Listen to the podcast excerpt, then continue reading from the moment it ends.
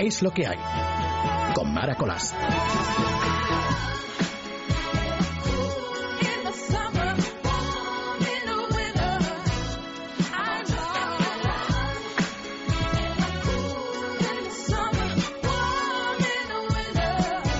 Pues aquí estamos otra vez de nuevo delante del micrófono de la radio que tenemos todos por favorita en la sintonía de Es Radio comenzando nuestro tiempo. Es lo que hay, así que vamos a disfrutarlo juntos de este ratillo en el que nos acompañan desde el control Carlos Millán y bueno, luego nuestros amigos que irán entrando poco a poco, pero ahora te insto, te obligo a que te quedes conmigo.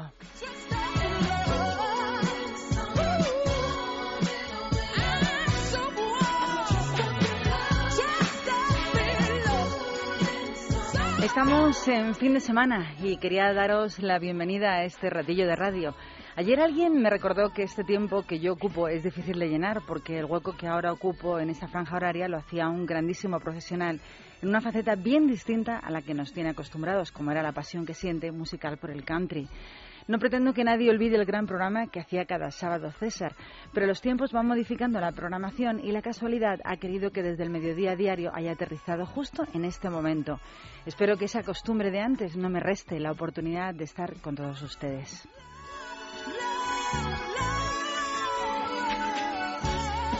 Ahora, al comienzo, me gusta comentar con todos los que están sintonizando en este momento la radio algo del resumen de la semana, aunque hay tanta carne en nuestro asador que es difícil concretar sobre un tema.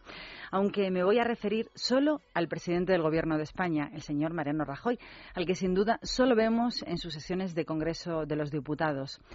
Creo como un clamor popular que se extiende como la pólvora entre propios extraños, es decir, entre simpatizantes del gobierno y oponentes. Creo, como decíamos, que el señor Rajoy, al que sabemos le preocupa apagar todos los fuegos posibles provenientes de Europa, que además de sus labores de intermediación debe y tiene que sacar tiempo pero sobre todo ganas de hablar con nosotros los españoles, no solo a través de congresos varios o citas privadas con la organización de su propio partido, sino a todos los ciudadanos españoles que le han votado o no le han votado.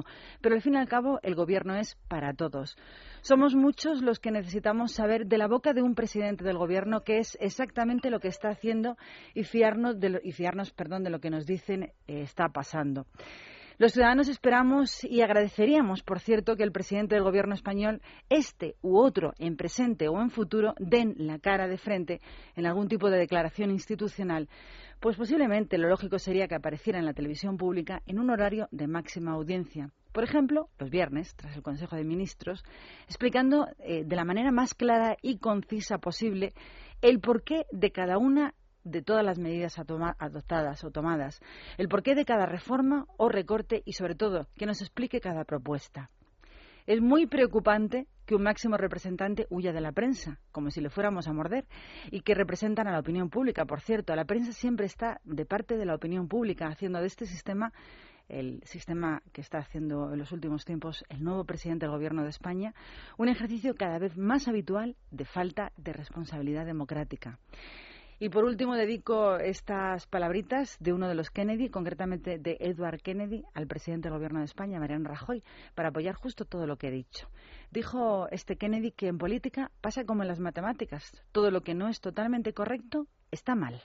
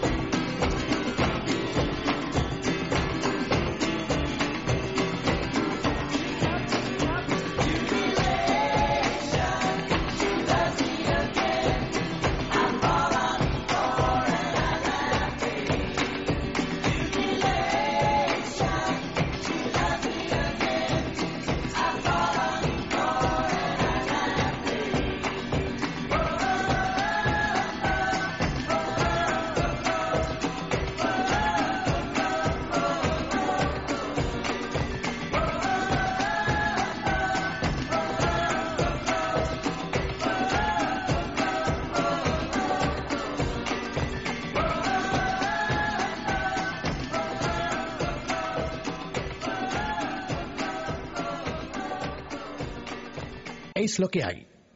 Con Mara Colás. Tenemos un productor musical de lujo y nos ha dedicado hoy una selección de canciones dedicadas todas a nombres de mujer y hemos comenzado con la canción que habéis disfrutado conmigo de Simon Garfunkel titulada Cecilia.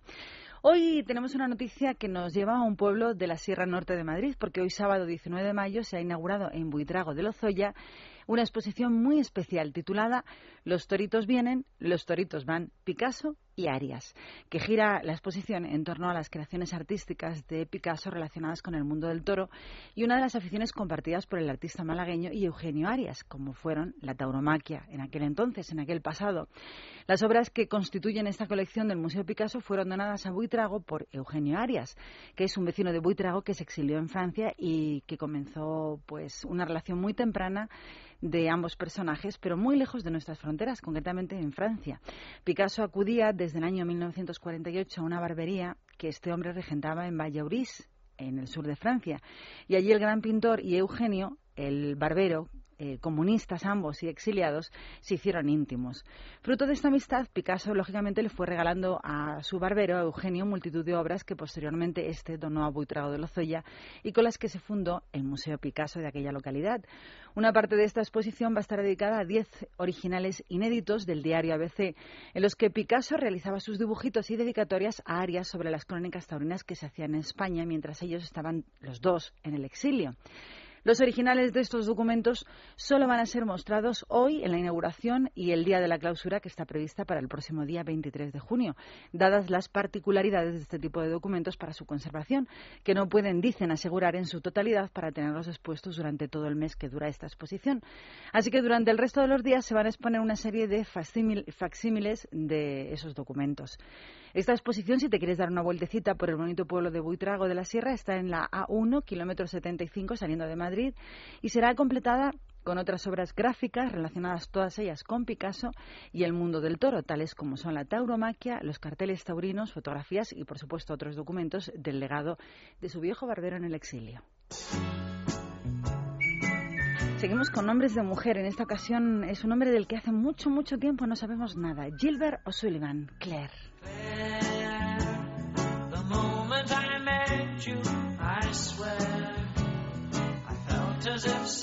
something somewhere had happened to me, which I couldn't see. And then, the moment I met you again, I knew in my heart that we were friends. It had to be so, it couldn't be no, but try.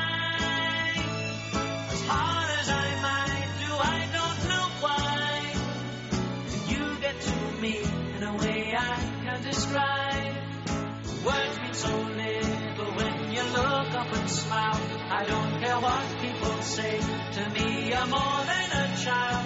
Oh Claire.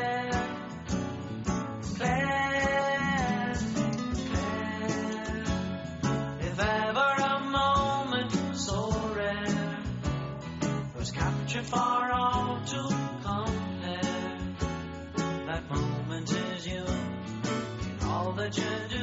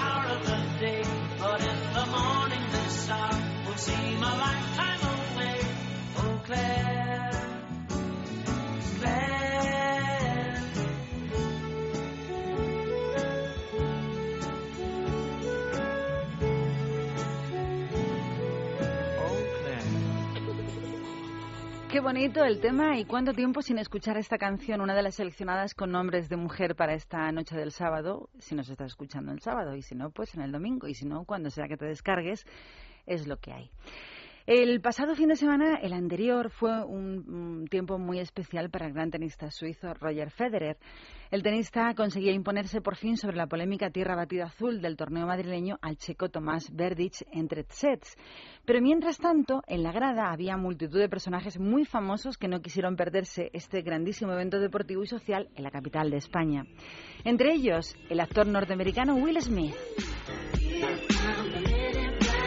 Will Smith está en nuestro país porque está presentando su última película, Los Men in Black 3, y estaba acompañado por su compañero de reparto, Josh Brolin, quien tampoco quiso perderse este gran encuentro.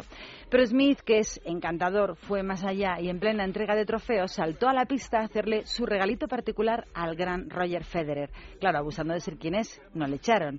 Tal cual le entregó un cuadro conmemorativo con un traje negro como el que usan los protagonistas de su última película, bueno, de su última la 3 y las dos anteriores. El tenista suizo, claro, le hizo muchísima ilusión y aceptó encantadísimo, encantadísimo, lógicamente, el gran regalo del gran Will Smith.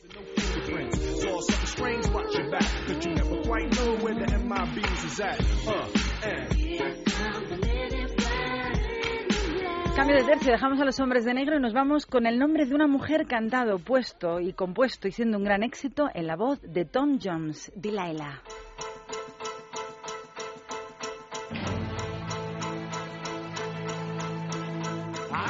The light on the night that I passed by I know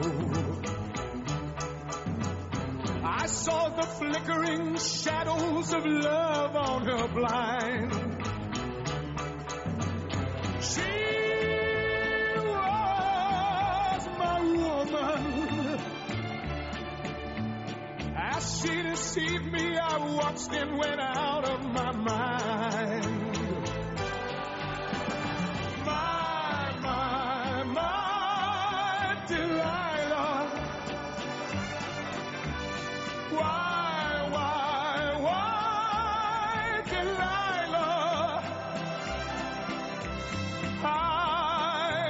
See that girl was no good for me. But I was lost like a slave that no man could free. At break of day when that man drove away, I was waiting. I crossed the street to her house and she opened the door. She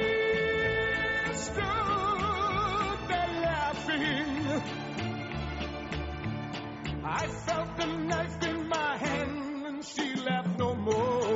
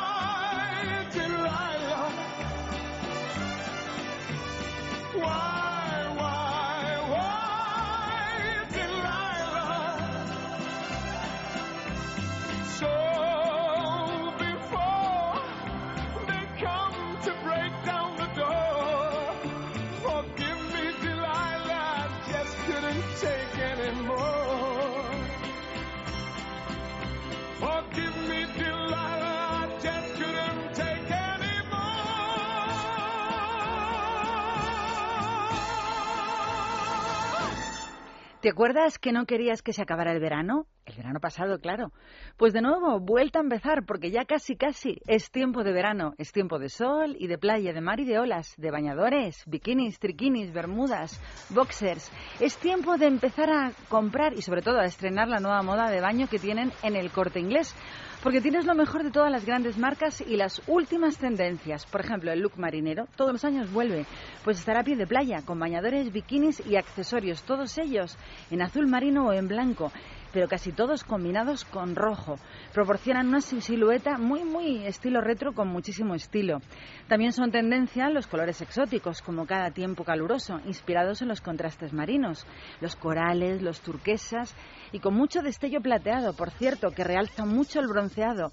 Y los nuevos y espectaculares diseños asimetrías, cortes especiales con adornos y sobre todo mucho valorio. Te lo vas a querer llevar todo cuando sepas que además los precios son increíbles y bastante inolvidables, de verdad. Tienes bikinis a solo 10 euros en el corte inglés y bañadores de hombre a 29,90. Y todo un verano, lógicamente, por delante para disfrutar. Es tiempo de verano, summertime, en el corte inglés. Puede que no estés pensando tampoco en cambiar de electrodomésticos, en comprar eh, un frigorífico nuevo o en poner una tele más grande en tu salón. Puede que no lo estés pensando. Pero si te digo que hasta el día 31 de mayo en el corte inglés tienes un 10% de regalo en frigoríficos y además un 100% de financiación sin intereses en electrónica y electrodomésticos, ¿a que cambies de opinión? Seguro que te animas, ¿no? Yo voy a pensármelo y me lo llevo. Y por último, disfruta de tus compras porque este domingo 20 de mayo el corte inglés de Jaime III en Palma de Mallorca, Preciados y Callao, nuestro centro comercial de Madrid, Xanadud y nuestros campos, bueno, nuestros centros del campo de las naciones y Serrano, todos ellos abren para ti. Repito, el corte inglés de Jaime III en Palma de Mallorca, el centro de Preciados y Callao, el centro comercial Madrid, Xanadud y los centros de campo de las naciones y Serrano abren para ti, junto con todas las tiendas esfera de Preciados 4, Gran Vía 30 y en el centro comercial Espacio Torrelodones. Recuerda que OpenCore abre los 365 días del año de 8 de la mañana a 2 de la madrugada. Y sobre todo, no te olvides nunca que el Corte Inglés está abierto 24 horas cada día en su página web www.elcorteingles.es y además tienen página en Facebook, así que si te interesa más información, hazte, hazte, hazte ya mismo fan. Es lo que hay. Con Mara Colás. Vaya golpe que le he dado al micro. Bueno, pues vamos a hablar de una novedad que lo va a ser por las declaraciones, aunque la verdad mojarse no se ha mojado mucho. El rey de Jordania publica biografía. Era agosto, dice, del año 1992 y Abdallah bin al-Hussein acababa de volver de unas maniobras en el desierto cuando su hermana Aisha le invitó a cenar con unos amigos con los que ya había quedado previamente. Parece ser que se trataba de una reunión muy informal, de manera que el futuro rey de Jordania no se cambió ni siquiera de zapatillas ni camiseta que llevaba puestas tras la visita al desierto. Pues así conoció y precisamente en aquella cena a la que sería después su mujer, Rania al-Yassin, y así comenzó la historia de amor de los reyes de Jordania, una de las mejores parejas, dicen, reales de todo el mundo. En las declaraciones en su biografía dice, en cuanto la vi pensé, caramba, Vamos, que le pareció muy guapa, como todo el mundo. Dice el rey Abdalá en su reciente autobiografía, nuestra última oportunidad. En ella se sincera en, esa, en ese libro que acaba de publicarse y cuenta detalles muy sorprendentes sobre su romance con una de las mujeres más elegantes del mundo. Dice en el libro que precisamente sedujo a Rania con unos bombones, cosa que yo no me creo, y un menú japonés de pollo, gambas y ternera al estilo de los restaurantes mundialmente conocidos Benihana. Ella se mostraba, lógicamente, muy reticente por la fama eh, que tiene, eh, tenía entonces el entonces príncipe. Y en principio parece que estaba muy dura de pelar, pero el príncipe eh, no cejó en su empeño, así que tras esa cena y algunos meses de muy estrechísima amistad, llegó la petición de mano. Yo habría soñado, según explica literalmente el rey de Jordania, una proposición muchísimo más romántica, pero lo cierto es que cuando estábamos hablando fuera del coche, le dije a Rania que nuestra relación iba cada vez más en serio y que veía que podíamos casarnos. Rania me miró y sonrió y no dijo nada más. Cualquiera decía algo. Abdalá interpretó ese silencio como un sí quiero por aquello de que quien calla otorga, y ya sabéis cómo acabó la historia. De momento sigue siendo un final feliz. La conquista de la que sería su esposa es una de las revelaciones más entrañables que publican en la autobiografía de Abdalá II, que está a punto de publicar en España la editorial Debate. Sin embargo, más que un libro de confidencias, nuestra última oportunidad, que es como se titula, pretende ser un relato sobre los últimos 40 años de Jordania y, sobre todo, un llamamiento que casi nadie escuchará, pero él lo intenta, un llamamiento a la paz en Oriente Medio. Esta canción es una petición de una amiga nuestra, una oyente, que ha escrito. Tengo muchísimas canciones, ahora no voy a las de los 15 años ni a tantas otras que están en los cajoncitos de mis recuerdos. Hay una que en especial me acelera el corazón ya que fue la primera vez que entré a un karaoke como algo muy novedoso y me atreví por primera vez a cantar. Fue un flechazo con alguien que estaba precisamente ahí en el karaoke y la seguridad que me inspiró hizo que perdiera la timidez y pidiera la carta para elegir una canción. Y ahí estaba, la que está sonando, Crazy, por Patsy Cline. Recibir aplausos fue además una inyección de energías, una experiencia inolvidable por sacar desde adentro algo que seguramente quería haber hecho alguna vez en mi vida. Así que para Frankie, la canción Crazy de Patsy Cline. Crazy, I'm crazy for so lonely.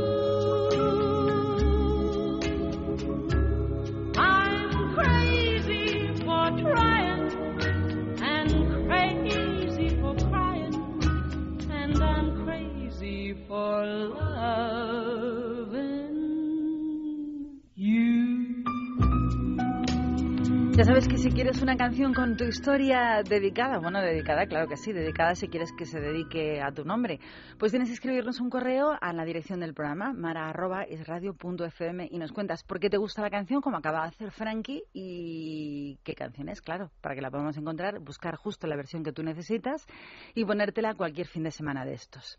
Vamos a hablar de la presentación de la última película de Jennifer López, que lleva por título What to Expect When You Are Expecting, que ha sido justo un momento para que su joven noviete bailarín, llamado Casper Smart, que tiene nombre de dibujo animado, hable con toda la prensa que estaba allí presente. Pues bien, el churri de la cantante hasta ahora ha limitado sus apariciones públicas a estar un pasito por detrás de su amada y jovencísima, bueno, jovencísima nada, y superestrella, pero ha demostrado que tiene boca y encantos, además de bailar estupendamente bien. Después de la insistencia de los periodistas, Casper, el bailarín, accedió a hablar sobre su relación y diciendo que Jennifer y yo tenemos una relación profesional y de repente esto le llamó esto, surgió como algo repentino. No sé, la química estaba ahí y simplemente pasó, aclaró. Muy de poca, muy, muy, muy, muy, muy de verbo fácil no es, le cuesta mucho decir cosas que tengan un sentido especial. Pero como todos titulares, pues te contamos la noticia. A tenor de sus declaraciones parece que el chico está muy, muy enganchado con Jennifer López. Dijo que ella es una bellísima persona, que es la persona más buena del mundo. O sea, tonto de baba. Dijo, sin embargo, que mantiene eh, su futuro a salvo y aclaró que lo de la boda son todos rumores. De momento solo estamos disfrutando del momento, lógicamente. Además de que le gustaría tener hijos cuando sea el momento adecuado, dijo el bailarín. Y otra de las revelaciones de este joven Casper fue decir que a Jennifer López le encantan las galletas y las chocolatinas. Esto ya no le habrá gustado tanto a su famosísima novia. El bailarín trabaja de momento como coreógrafo de la cantante y va a seguir, dijo, supervisando las coreografías de la gira hasta que se acabe la relación. Luego le mandará a freír espárragos. Jennifer López de vez en cuando y con tanta galletita, lo lógico debe hacer dieta severa, ya que se le nota su tendencia a engordar como buena latina que es, y en las dietas es fundamental hablar del agua. ¿Quieres que hablemos del agua? ¿Ese es tu problema? Pues escucha que tenemos información reciente. Durante una dieta, una verdadera dieta que implique una verdadera pérdida importante de peso, el agua puede ser protagonista principal, principal de esta dieta, ya que en ese proceso adelgazante según los expertos, se han constatado cantidades muy altas de ácido úrico y cuerpos cetónicos más elevados. Beber más permite aumentar la diuresis, que es la secreción por parte de la orina, y eliminar con mayor facilidad estos desechos que provienen de la quemar las grasas, explica la dietista. Y también dice que recomienda a todos sus pacientes que están a dieta beber al menos un litro de agua al día. Un litro, no tantos. Puedes beber un vaso, por ejemplo, cada dos horas, dice la dietista. Además de las dietas, especialmente las hipocalóricas, pueden acarrear un déficit de minerales. De ahí la importancia de compensar estas pérdidas de minerales bebiendo aguas ricas en estos contenidos pero no todas las aguas son iguales ni da lo mismo una que otra. Por eso conviene fijarse en la etiqueta de cuando compramos agua mineral. Por ejemplo, consumir un tipo único de agua rica en magnesio puede irritar el colon porque el magnesio tiene efectos laxantes. Es mejor variar las aguas mientras estamos a dieta. Cada una tiene sus propios efectos según los minerales que contiene. Parecen cosas lógicas, pero hay que aprender. El agua, por ejemplo, el calcio, permite compensar las posibles carencias que puede provocar una dieta. Por otra parte, un agua rica en magnesio permite luchar contra el cansancio.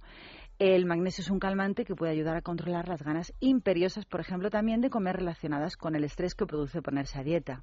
Los sulfatos, gracias a sus propiedades diuréticas, contribuyen a la eliminación de toxinas del organismo y ayudan a mejorar el tránsito intestinal. Un agua rica en potasio lucha de manera eficaz contra las retenciones de líquidos, favoreciendo el drenaje de todos los tejidos. Y además ayuda al organismo y sobre todo a los riñones a eliminar los desechos, principalmente desechos de urea y de ácido úrico, generados por una dieta rica en proteínas. Los bicarbonatos, por ejemplo, también facilitan la digestión, sin olvidarnos que un vaso de agua es saciante y quita las ganas de picotear entre horas. Finalmente, no tenemos por qué beber agua mineral embotellada, ya que el agua de grifo, si la filtras antes, también es muy buena, buenísima para la dieta y para la salud. Nombres de mujer, Italia, Humberto Tocci, ni me acuerdo la época, Gloria.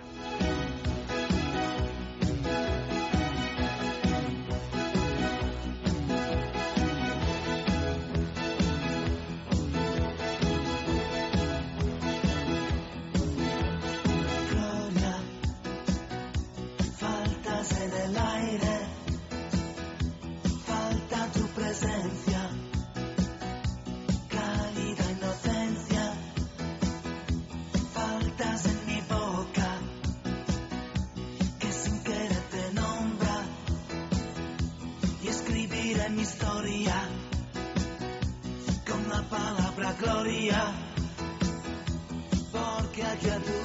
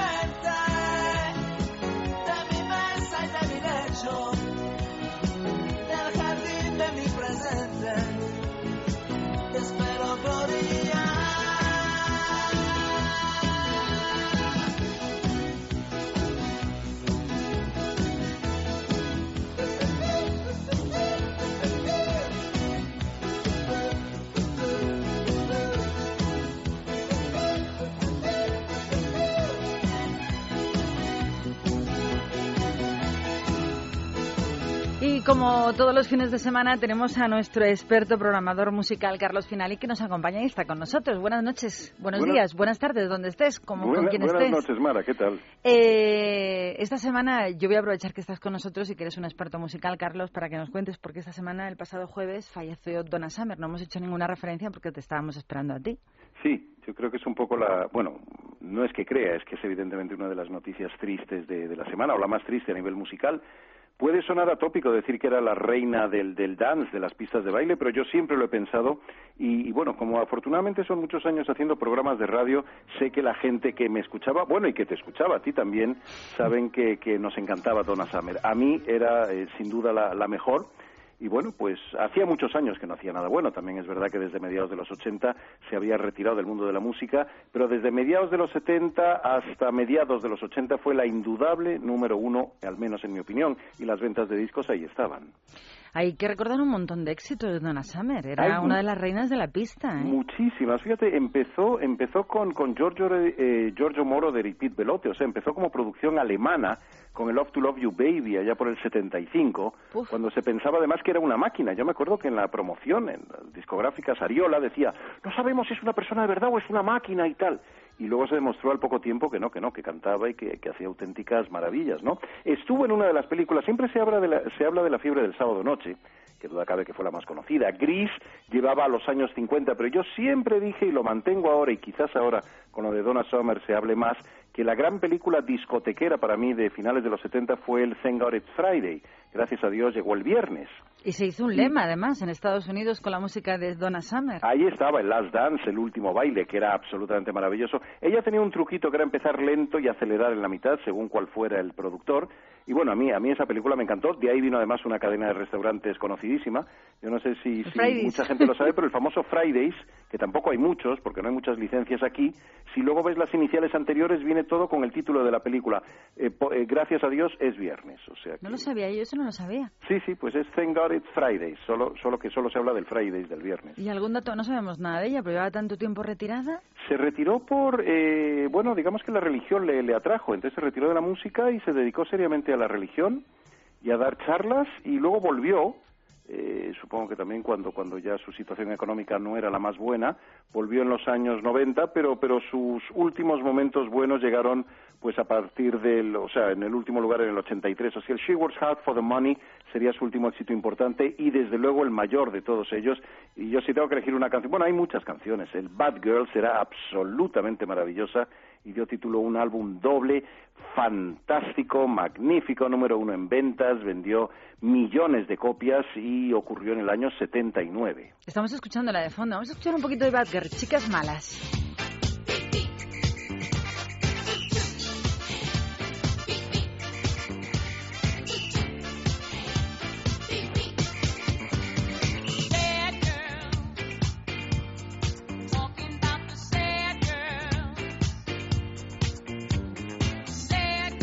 La verdad es que tiene una fuerza increíble, Carlos, a pesar de los años transcurridos. Era tremenda. Es, es de las pocas que, fíjate, con los BPMs, los golpes por minuto, la, la unidad de medida de los DJs, es de las que sigue funcionando y se siguen haciendo megamixes con sus temas. Bueno, con sus temas, mejor dicho, con los de sus productores.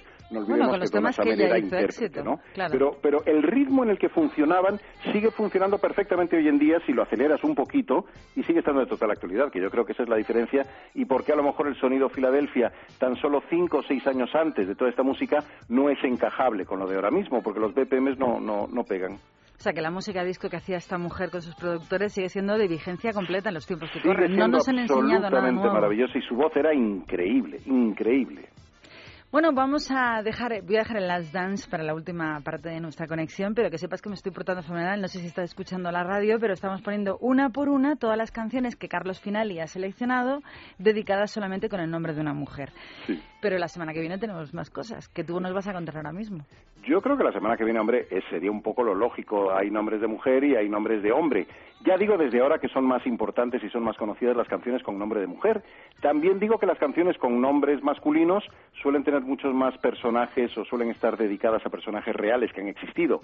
Porque bueno, pues no sé, Claire era la, la, la niñita a la que cuidaba Gilbert O'Sullivan cuando, cuando se dedicaba a ser un poco canguro y sacar algo de, de dinero. Y Billie Jean se supone que era un amante de Michael Jackson, vete tú a saber si es verdad. Bueno, Angie sí era, sí era real, o Leila sí eran reales, ¿no? ¿Cuál era la historia de Leila? La historia de Leila es, es muy curiosa, es la historia de Patty Boyd, que era una de las dos hermanas. Estas eran, tanto Patty como, como su hermanita Jenny, eran modelos y fotógrafos, y bueno, y groupies, digamos, con el paso de los años ya tenemos que decir que eran groupies, porque no es normal que se casara primero con. George Harrison, Claro. luego tuviera una historia bastante larga con eh, con uno de los Rolling Stones, que por aquel entonces era, era un miembro de Faces y que más tarde se casara con Eric Clapton. O sea, Eric Clapton compuso la canción por la admiración y el triángulo amoroso que por aquel entonces tenía en el 70 con Patty Boyd, alias Leila, que era por aquel entonces oficialmente la mujer de George Harrison. Oye, qué liberales eran, ¿eh? Tanto Eran- Clapton eran como Leila. liberales. Bueno, su hermana, mientras tanto, era la novia de Donovan, Donovan Leitch, Ah, que le dedicó otra canción, Donovan, el Jennifer Juniper, el Jennifer Juniper, bueno, esa está dedicada a la hermana de Patty Boyd. Y ella se casó luego con Mick Fleetwood, que fue el fundador de Fleetwood Mac. Que luego tenemos además precisamente preparada una de las canciones más importantes, por ejemplo, de Fleetwood Mac. Bueno, tuvo muchas importantes, pero nos hemos quedado con Sara, que tú has seleccionado. Hombre, sí, Sara es, es una canción bonita y es un nombre bonito, ¿verdad? La verdad es que es precioso. Gracias a esa canción yo le puse el nombre a una de mis hijas, Lo sé, precisamente lo por sé. el tema de Fleetwood. Por eso lo has dicho. Mira ¿verdad? qué bonito y qué, qué bien te he dado el pie, ¿eh? Fenomenal. Por eso todos los que queráis dedicar o, o dedicar una canción o recordar una canción que significa algo en vuestra vida, pues hoy hemos elegido tres o cuatro canciones. Tenemos eh, para nuestros oyentes a través de mara.esradio.fm nos mandáis qué canción queréis que os pongamos. Nos saltamos la programación de Carlos Finali, que es eh, temática. Esta semana son nombres de mujer, la semana que viene nombres de hombres, con grandes, claro, las más bonitas vas a elegir, Carlos. Bueno, algunas, siempre faltan. ¿Cómo era el refrán? Nunca lo sé decir, el de no son, no son todas las que son, pero son todas las que están, o Pues algo eso, parecido. Siempre cual. lo digo mal. No son todos los que son, pero están, bueno, ya, ya, ya no lo sé decir yo. Sí, yo tampoco, yo tampoco, pero vamos, las que son son buenas, eso creo que sí. Carlos, voy a dar unas cuantas noticias musicales. Te dejo el micrófono abierto por si quieres eh, intervenir o contar algo de lo que voy a contar. Muy bien. Comenzamos con Fito y Fitipaldis, que vuelven al directo, pero en esta ocasión lo van a hacer en un formato, según ellos, totalmente inhabitual en sus últimas dos giras y que cada vez más artistas se apuntan. Lo van a hacer su próxima gira en teatros de menos aforo. Fito Cabrales y su grupo arrancarán el próximo 22 de noviembre en la ciudad de Oviedo con una gira que tendrá 14 citas de 14 fechas y pasarán por las Palmas de Gran Canaria, Santa Cruz, Donostia, Vigo, Sevilla, Valladolid, Granada, Murcia, Zaragoza, Bilbao, Madrid, Barcelona y Valencia. Esta gira dice que la lleva rondando Fito hace varios años, ya que así consigue cercanía e intimidad con el público que él dice añoraba. Sabes que soñaré. Fito funcionará en teatros, en pequeños aforos. Sí, eh, Fito funciona en cualquier parte. Fito funciona hasta en entreactos de partidos de fútbol, porque si no estoy mal informado, eh, hará el, el, el- bueno, en la final del Atlético de Bilbao contra el Atlético de Madrid, creo que estará, estará Fito. No, perdón, entre el Atlético de Bilbao y el Barcelona. Yo me- me- de pronto me has dejado muerta porque he dicho, bajar un poco de retraso, ¿no? Sí, no, no, no, en la de la, en la final de la Copa del Rey. Fito tiene una energía fantástica, así que bueno, que sepáis que va a hacer una gira de teatros que empezará después del verano. Vamos con otra noticia que llega desde el rapero blanco de Detroit. Eminem, que ha decidido suspender de momento su aparición en lo que iba a ser su segundo papel de la gran pantalla protagonista tras protagonizar en el 2002 aquella película que decían era su autobiografía, Ocho Millas. En esta película que acaba de suspender, el rapero iba a meterse en la piel de un boxeador. El motivo que ha dado es que prefiere centrarse ya en sus trabajos de composición y grabación de su próximo álbum de estudio, que será ya nada más que el noveno de su carrera y nada menos. Nueve álbumes lleva Eminem. Una, una maravilla. Tiene, por ejemplo, una de las grandes canciones con nombre de hombre, el Stan, que es maravilloso, pues es uno de los clásicos de Eminem que si te parece puede sonar la semana que viene. Pues sí, ¿por qué no? De todas las maneras, es una buena noticia que deje el mundo del cine, lo ha dejado tirado, la, la iba a ser uno de los protagonistas de una película y ha dicho que lo siente mucho, pero que se vuelve a la música, que la ha dejado un poco abandonada y que quiere hacer su próximo trabajo que se supone que va a ver la luz después, bueno, antes de que finalice este año 2012. Vamos a hablar del cantante del grupo musical Pig Noise, Álvaro Benito. Es tremenda esta noticia que habéis oído esta semana, que ha presentado una denuncia ante la policía contra los dos presuntos responsables de propinarle una paliza brutal hace unos días en una discoteca de Madrid. Según un comunicado remitido a EFE, la denuncia deja expresa constancia de los daños y perjuicios económicos causados por la agresión, tanto para el cantante, lógicamente, como para su grupo, al verse obligados todos a cancelar los compromisos profesionales contraídos para próximas fechas, por el que van a reclamar judicialmente el coste que van a perder. Los hechos, según la versión del propio cantante de Pig Noise, ocurrieron en la madrugada del 5 de mayo en los baños de un local de una discoteca de Madrid, donde fue agredido con un vaso en el rostro, cuyo impacto le produjo tres heridas en el párpado inferior, en la región frontal y en la punta de la nariz, por las que precisó distintas suturas en todas esas zonas. También ha denunciado el cantante de Pig Noise que recibió una batería de puñetazos en el rostro, en ambos pómulos y en la nariz después de los cortes, pendientes de momento de valoración médica y que fue el único atendido en los baños al haber resultado conmocionado por la paliza y por la gran cantidad de sangre perdida por esos cortes. El cantante estaba acompañado de un amigo en el momento de la agresión, quien prestó declaración como testigo en sedes judiciales, policiales, y ha explicado el amigo que la agresión fue propinada sin mediar por parte del cantante de Pig Noise ningún tipo de provocación previa, ni actitud desafiante, ni nada por lo que justificarlo. Según la versión de este testigo, fueron los presuntos agresores quienes al reconocerle empezaron a proferir, pues como siempre, insultos hacia él por su aspecto y sobre todo por su estilo musical, el estilo que estamos escuchando en las voces del grupo Pig Noise. Cuando el cantante giró el rostro para pedir explicaciones ante esos insultos verbales por que le estaban profiriendo, pues directamente le dieron un golpazo en la cara con un vaso de cristal que le produjo los cortes y que le dejó tumbado en el suelo, donde recibió más golpes. El texto aclara que todos los informes médicos aportados a diligencias policiales no desprenden en ningún momento la existencia de algún tipo de señal, signo o contusión en las manos, en los nudillos, en los brazos o en los antebrazos del cantante que pudieran hacer sospechar que Álvaro Benito pudiese haber participado de forma activa en esa agresión. ¿Qué te parece? ¿Cómo está el tema de los gustos? Pues tremendo, tremendo. ¿Qué quieres que te diga? Es increíble que simplemente porque no te guste el estilo en el que cantan o la música que hace un grupo, te dediques a, cuando encuentras a alguien a zumbarle. Hombre, si están zumbados, pues, pues claro.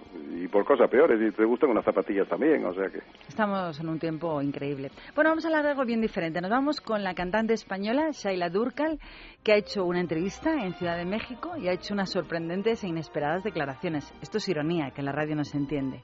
Vamos con las declaraciones.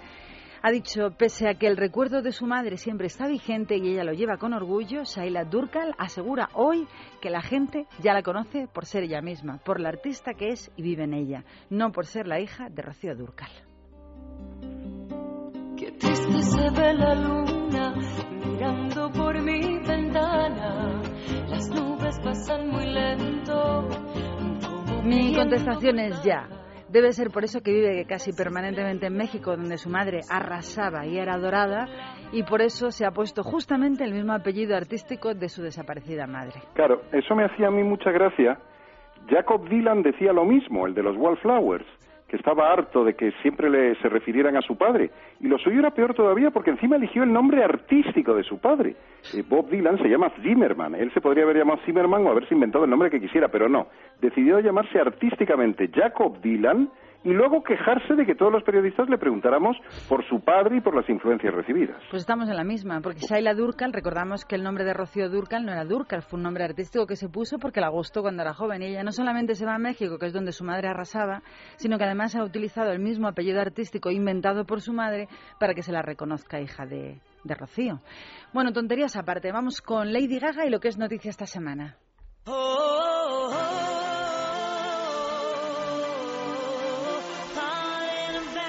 El paso de Lady Gaga por Indonesia se ha visto otra vez empañado por la imposición de cancelar su actuación por la oposición que ha suscitado en los islamistas. Lady Gaga tendrá que cancelar su único concierto en Indonesia que estaba previsto para el próximo día 3 de junio. Por las presiones de los islamistas y conservadores, la policía ha denegado el permiso para que Lady Gaga actúe allí y eso que para ese concierto, para el concierto que tenía allí, tenía ya vendidas 52.000 entradas, que se dice pronto. No es la primera vez que recibe un toque asiático, ya que en Corea del Sur le prohibieron la entrada a los conciertos a todos los menores de 18 años, precisamente por la oposición de todos los conservadores. La línea más radical islamista ha cobrado notoriedad en Indonesia precisamente solo por eso, por las protestas sobre la indumentaria que utiliza Lady Gaga en sus conciertos, que califican como provocativa. Textualmente, va a destruir la moral de la nación. Los musulmanes estamos preparados para impedir que se celebre el concierto. Ha desafiado de esta, con estas palabras el jefe del Frente de Defensores del Islam en aquel país, en Indonesia. ¿Qué te parece lo de la música? Bueno, ella ya lo sabía antes, eso ocurrió en su momento con Madonna. Hay que decir que seguro que buscan parte de publicidad, porque vamos, ahí puedes jugar y quedarte en tu casa tranquilamente que ese concierto nunca lo vas a poder celebrar porque te lo van a prohibir. O sea que eso tristemente nuevo y novedoso no es.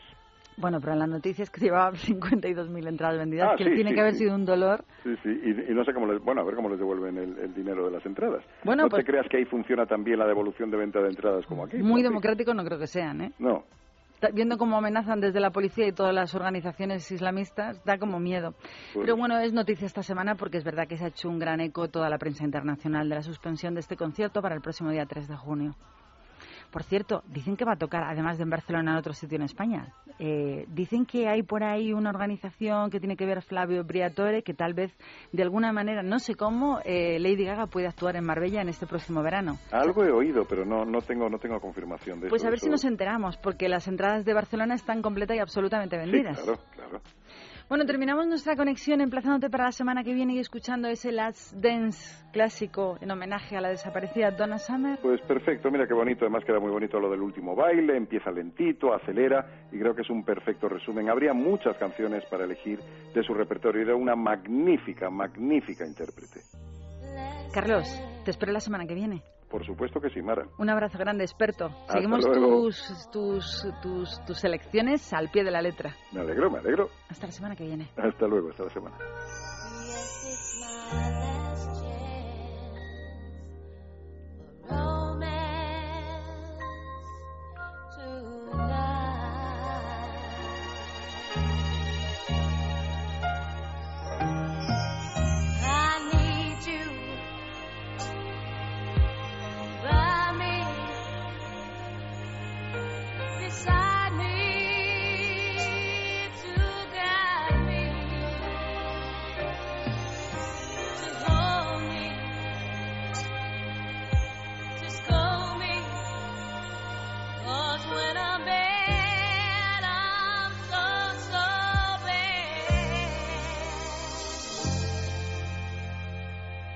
Es lo que hay. Con Mara Colás.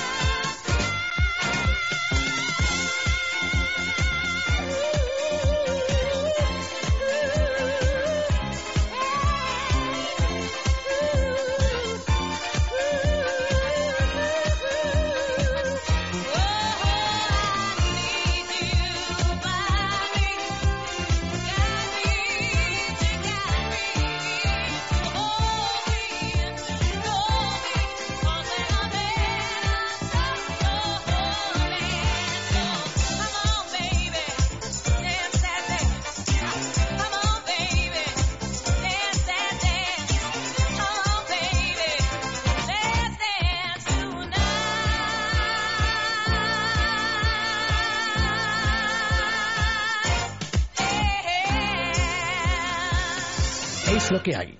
Con Mara Colás.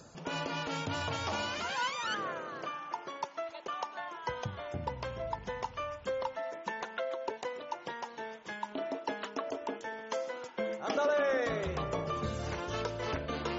Toma que toma.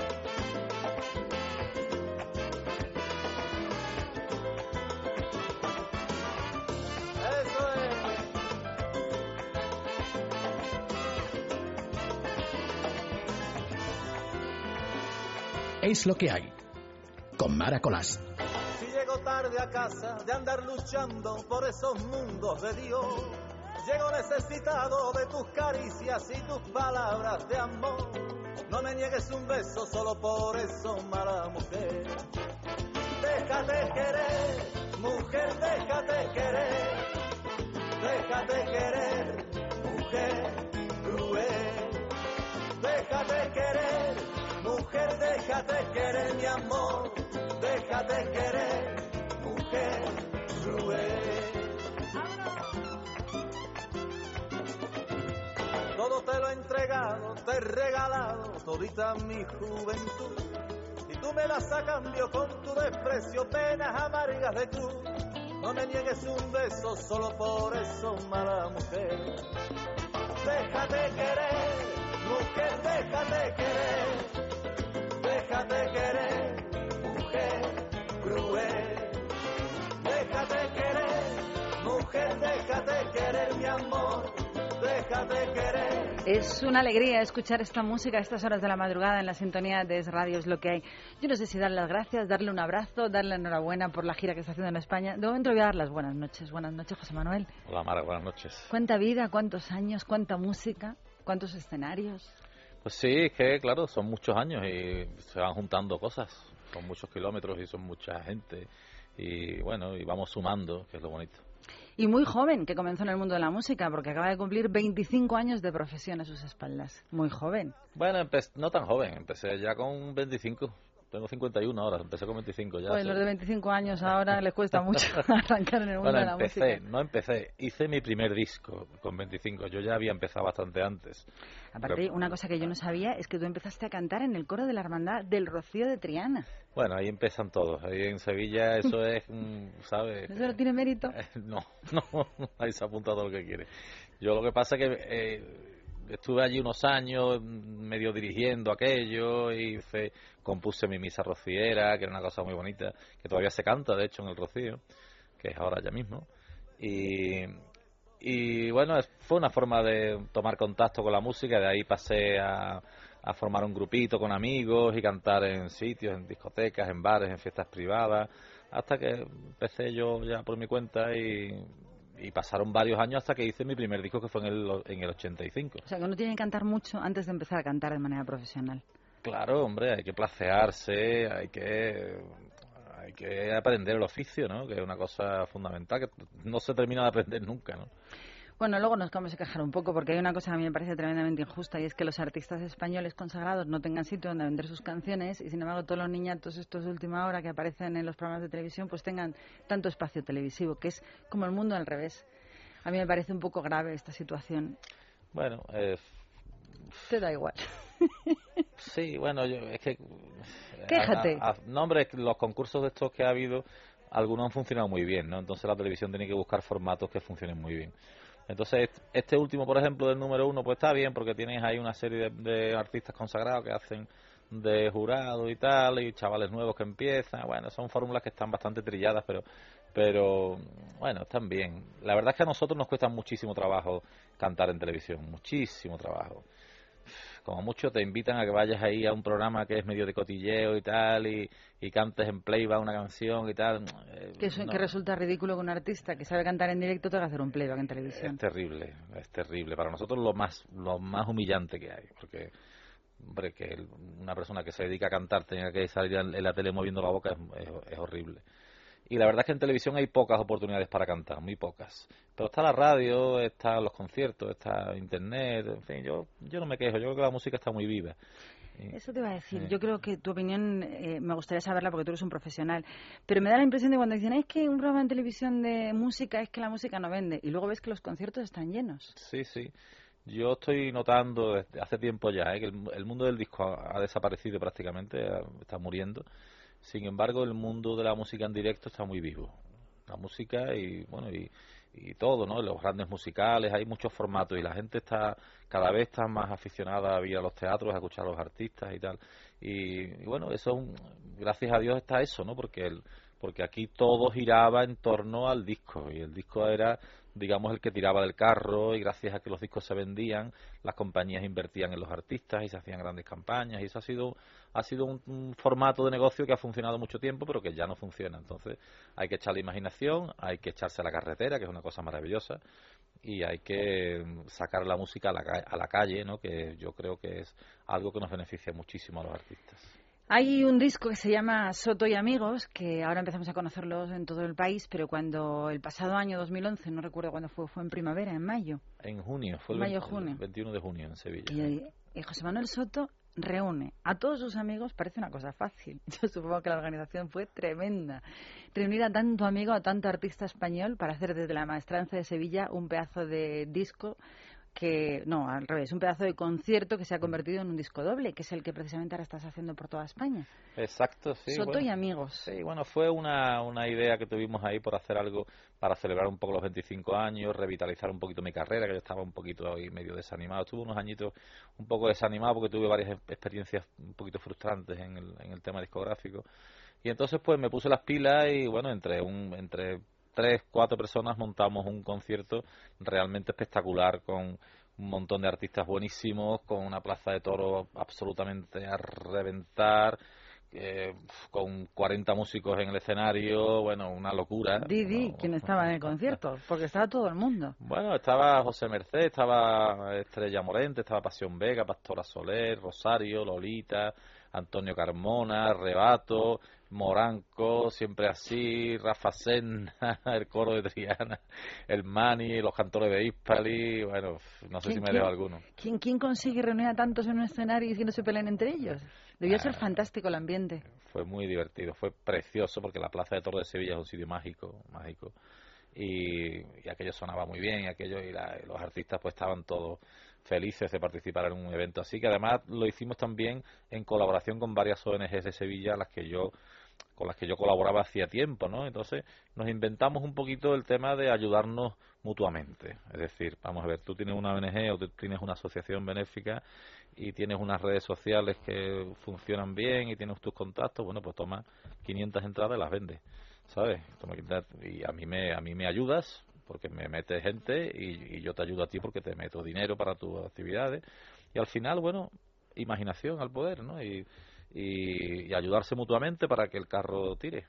Te imagino que después de ese pedazo de concierto eh, ya no estarías down, ya no estarías un poco alicaído, sino Ah. una alegría ver cómo se puede llenar la maestranza de amigos, de música, de buena energía. Oye, y un disco que habéis parido después de eso. Sí, un disco ¿Cómo que estás? Muy bien, el disco salió en Navidad y, y a mí me ha, me ha supuesto una, una carga importante de confianza y, y me, ha, me ha venido muy bien profesionalmente y personalmente. Y, y estamos en el mercado y estamos ahí pues peleando como todo el mundo. Está todo muy difícil, pero vamos para, para allá y para acá y cantamos en todas partes, unas veces con más éxito, otras veces con menos, porque esto siempre ha sido así. Esto siempre ha sido así, no nos engañemos, quitando Luis Miguel y Bisbal y todos esa- esos grandes artistas, mm, después hay... Bueno, hay- déjate que pasen 25 años. no, pero que yo recuerdo toda la vida escucharle a los artistas antiguos eso, me contaban, bueno, ¿y cómo te ha ido en tal sitio? Ah, pues muy bien, pues mira, pues allí te- en, en Mérida me fue muy bien, pero en Almendalejo pinchamos. En fin, que eso es lo normal. Eso no es eh, normal. Eso es lo, lo que, lo que ha ocurrido siempre, ¿entiendes?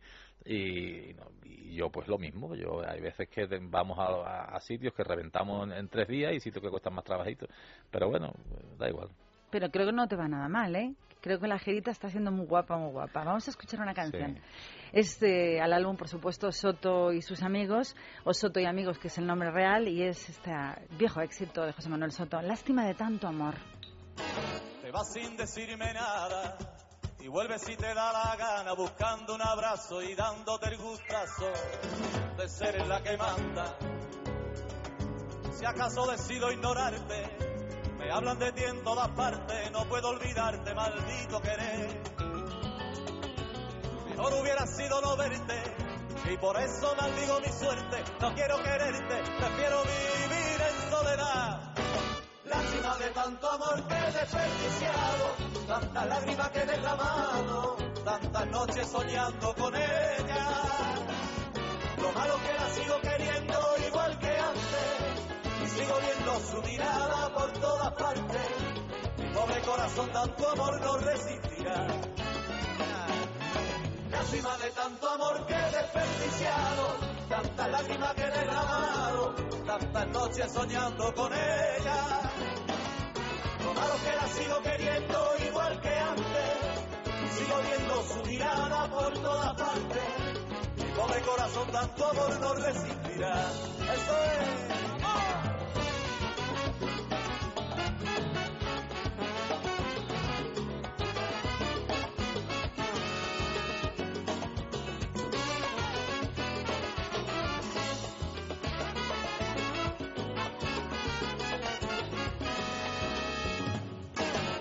repasando mi vida. Lleva ya unos cuantos dados por toda España, pero la noticia es que el próximo lunes 21 de mayo lo tenemos en Madrid, en el Teatro Apolo. Y queremos llenar el teatro de amigos que van a disfrutar del duende, de la magia, de cómo se toca en directo con alma y músicos en directo, que es como se ve dónde está el artista de verdad. Claro, y que la música tiene que ser una cosa viva y comunicativa, ¿no? Que tú llegues allí y tú expreses tu estado de ánimo y tú si hace falta echar una risa, se echan una risa y si hace falta una cosa emotiva, en fin, que tiene que haber de todo, ¿no? Que tiene que haber una comunicación y que tiene que haber una que la gente palpe que aquello es una cosa viva, real, ¿no? auténtica y, y que no está presenciando una un espectáculo prefabricado, sino todo lo contrario, está presenciando algo que, está ocurriendo en aquel momento y que es irrepetible.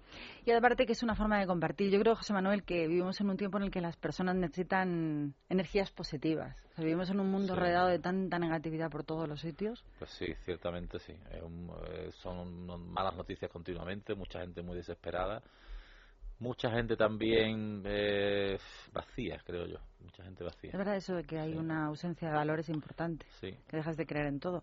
Así que si podemos pasar un ratito escuchando buena música hecha desde el corazón. Yo tengo que decir que el próximo lunes va a estar en Madrid, en el Teatro Apolo, que José Manuel Soto va a estar el día 26 de mayo en la Caseta Municipal de Córdoba, que el 29 de mayo vas a tocar y a cantar en el Teatro Arteria en Barcelona. Se ha pasado, se ha pasado al 12 de, junio. Al 12 de junio. ¿Y el 31 de mayo sigue vigente? El 31 de mayo estamos en Cáceres. En el club de golf. En el club de golf. Y el 29 de junio tocamos en Londres. Vamos a hacer un concierto en Londres por primera vez en mi vida. He dicho, ¿por qué no voy a, Londres yo si yo voy a todos lados? ¿Por qué no voy a Londres? Pues vamos a un concierto en Londres, que creo que en Londres hay muchísimos españoles además. ¿Ah, sí? claro. Te iba a decir, ¿y algún londinense que se te va a colar a ver cuál es el arte de Sevilla? Claro, hombre, pero a mí mucho no me conocen los londinenses. Los españoles sí, creo que hay tantos ¿En serio?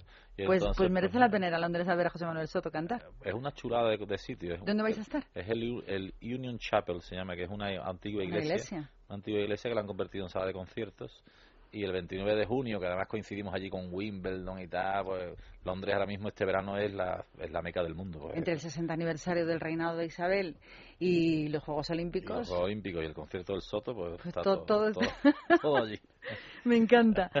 Y el año que viene, nuevo disco. Ya que has cogido la inercia, bueno, vamos a dejar este que, que tenga su recorrido, que, este que esté muy potente. vamos a intentar que aguante este disquito y todo lo que lo rodea hasta Navidad, más o menos y claro que habrá, sacar un, habrá que sacar un Te cogiendo experiencias, que te pasarán mil cosas en los conciertos. No, no, si no para, la, experiencia no para nunca. Las que se puedan contar, pues a través de canciones para el siguiente disco. No, las canciones tienen lo bueno de que se pueden contar de todo, porque tampoco tienes por qué decir que esto me ha pasado a mí eh, antes de Pero sí que te están dando cariño la gente, ¿eh?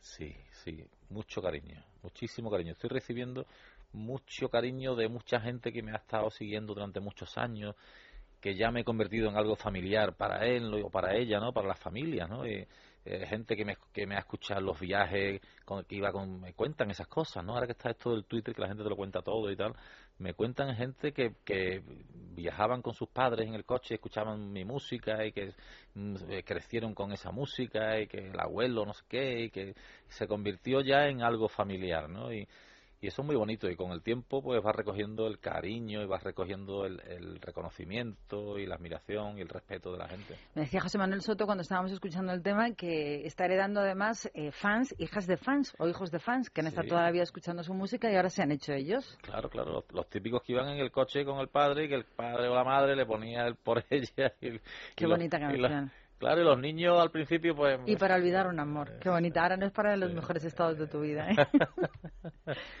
Ah, y al final la gente, claro, se acostumbra a, un artista que te, ha ido acompañando tanto tiempo. y 18 discos, una carrera importante, ¿eh? 18 discos, he tenido muchos altibajos. Yo he sido una persona siempre un poquito inestable emocionalmente. Hombre, sin llegar tampoco a, a quererme suicidar, ¿no? Pero pero sí es verdad que he tenido momentos en los que me ha apetecido menos cantar y, he estado un poquito más desanimado. Hay veces que me he dedicado a otras cosas también, sin dejar de cantar, pero he estado metido en otras cosas. Y, bueno, he hecho, he hecho muchos discos, he hecho muchísimos conciertos. Eh, me he adaptado a lo que ha ido viniendo también. Muchas veces he tenido que cantar en sitios que a lo mejor a mí no me apetecía mucho, pero que había que darle de comer a los niños y entonces pues... Sitios penuriosos que se llaman. Sí, sí, que los hay también. Bueno, y yo creo que la vida es eso, ¿no? Acostumbrarse y, ser capaz de adaptarse a, las cosas, ¿no? Es verdad, la capacidad de adaptarse es tan importante en la vida, sobre todo en esta que nos ha tocado vivir tan chunga. ¿Qué, ¿Qué, es eso de que te gustan las actividades de aventura y organización de eventos de hípica? ¿Te gustan los caballos? Yo es que soy loco de los caballos y organicé, bueno, organizo todavía un, una carrera que es la más larga del mundo, se llama el Ride al Andalus, que, que, es la carrera más larga que hay en el mundo, son ocho días de carrera. Qué barbaridad. A través de sitios impresionantes de Andalucía, atraviesa pues, desde el Parque de Doñana hasta Sierra Nevada, pasando por la Sierra de Ronda, por la campiña de Jerez, por cada año que va cambiando de sitio, de, de camino. ¿no? Y viene gente del mundo entero, es una locura, una locura. Una de esas cosas que hace uno por no sé por qué, por esa pasión aventurera que pues tenemos. ahí es donde se encuentran las claves del éxito, en esas pasiones que uno encarrila y de pronto te conviertes en un, en un clásico. A mí me encantan los caballos. Yo soy un loco de los caballos y del, y del campo, y de la naturaleza, ¿no? Y, y del ¿Y mar cuándo también. la carrera al andaluz? Pues se hace todos los años en primavera. Este año, como en, el, en Andalucía ha habido elecciones y ha estado todo muy parado, lo hacemos en otoño. Haremos en el mes de noviembre. Que los caballos lo agradecerán el cambio del tiempo. Pues sí, sí, sí. Pobrecitos, sí, sí. que ayuda mucho. Sí, sí, porque está haciendo calorcillo, sí. Pues yo solamente me queda decirte que me encanta tenerte aquí, que no puedes dejar de cantar porque a la gente también hay que ayudarla dándole el arte y cuando uno está abajo no puede regalar a los demás lo que tiene y es verdad que cuando Dios te da dones, como componer canciones y cantarlas con el corazón, pues hay que regalárselos a los demás. Cuando, Dios te da dones, primero hay que currárselo y, y, desarrollarlo y aprender el oficio y tal. Y una vez que ya eres capaz de, de, darle algo a la gente, tienes obligación de hacerlo. Porque la gente te lo agradece muchísimo. Y, y el aplauso y el cariño que te, que te, que te devuelve la gente cuando, cuando haces tu trabajo, te alimenta y te recompensa absolutamente de todo. Pues yo estaré el lunes sentada en uno de los silloncitos del Teatro Apolo viendo en directo y recibir toda esa energía que nos va a regalar José Manuel Soto. Vamos a despedir esta entrevista, eh, si te parece bien, con una canción que a mí me encanta, Para olvidar un amor. Es una de mis preferidas también. Y mía, qué bellezón. Gracias por estar aquí. Gracias. Buenas noches, suerte y seguimos en contacto. Muchísimas gracias. Continuamente, quizás ya estarás recordando aquellas cartas de amor y aquellos locos abrazos apasionados. Ya ves, yo que siempre me hallaba a tus pies, voy a intentar olvidar el ayer para enterrarlo, para olvidar un amor. Si se ha querido de se acaban las fuerzas y no se olvida el amor. Para olvidar un amor, si se ha entregado la vida, duele tanto el corazón que hasta el dolor se te olvida y no se olvida el amor. Y no se olvida el amor.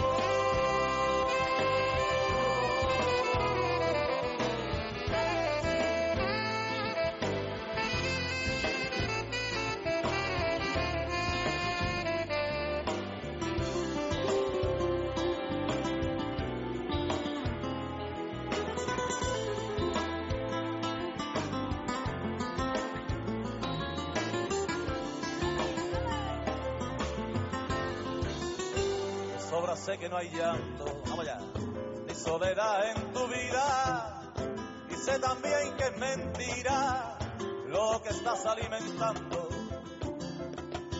Sigue así, que cuando quieras volver a sentir, ya verás cómo te acuerdas de mí, y llega el llanto, quizás llegue yo a convertirme en un loco solitario por la carga ineludible de haber vivido soñando. Y quizá, si el amor llama a mi puerta, tendré las manos abiertas para volver a abrazarlo, para olvidar un amor. Si se ha querido de veras, se hace tan grande el dolor que se te acaban las fuerzas y no se olvida el amor.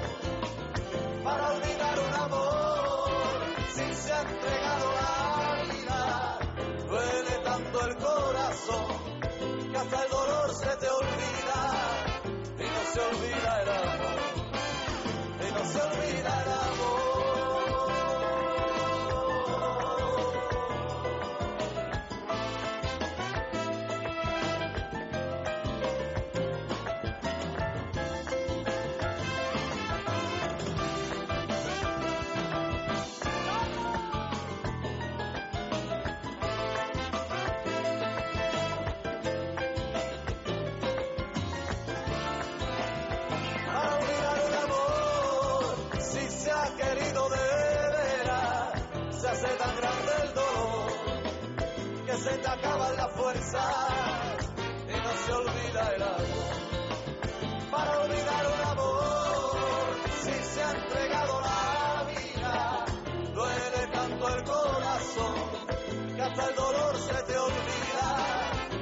se olvida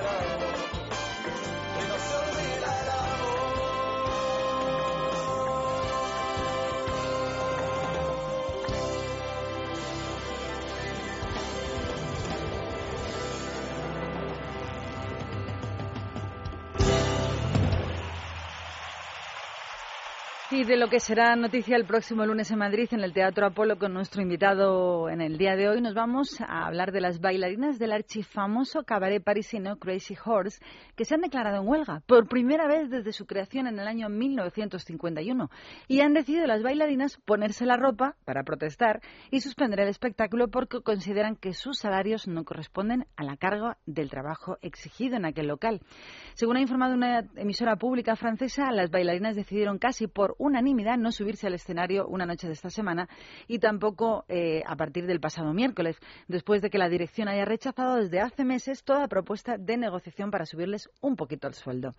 Por su parte, los responsables del establecimiento no han querido aportar su versión a este tema, mientras que las bailarinas han repartido panfletos por todo París con los motivos de su descontento en los alrededores de los campos elíseos. Lo que no funciona es que se nos pida, dicen, trabajar 24 días al mes en una tarifa que es más que lamentable. Según explicó una de las componentes del cabaret Crazy Horse, que se negaron a ejecutar eh, la lujosa coreografía, que además, como novedad en este momento de temporada de primavera, estaba diseñada por Christian Louboutin y no les ha quedado otra. El Crazy Horse confirmó que debido a la huelga de sus bailarinas se vio obligado a cancelar los próximos eventos hasta el nuevo aviso. Seguimos con nuestras canciones de mujer y en esta ocasión es la voz, el estilo de los éxitos de los Cool and the Gang. El nombre de mujer, Joanna.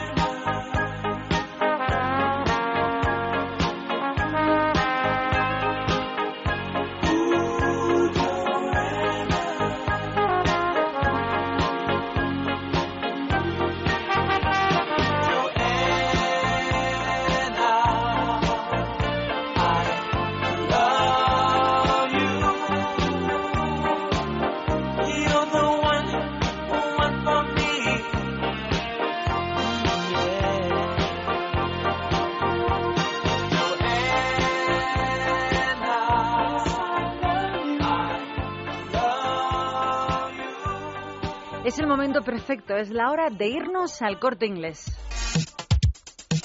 ¿Por qué? Pues porque tenemos una noticia estupenda que nos acaban de lanzar desde el corte inglés y es que hasta el día 29 de mayo, haciéndote fan de su página en Facebook, podrás elegir qué productos quieres que te bajen de precio.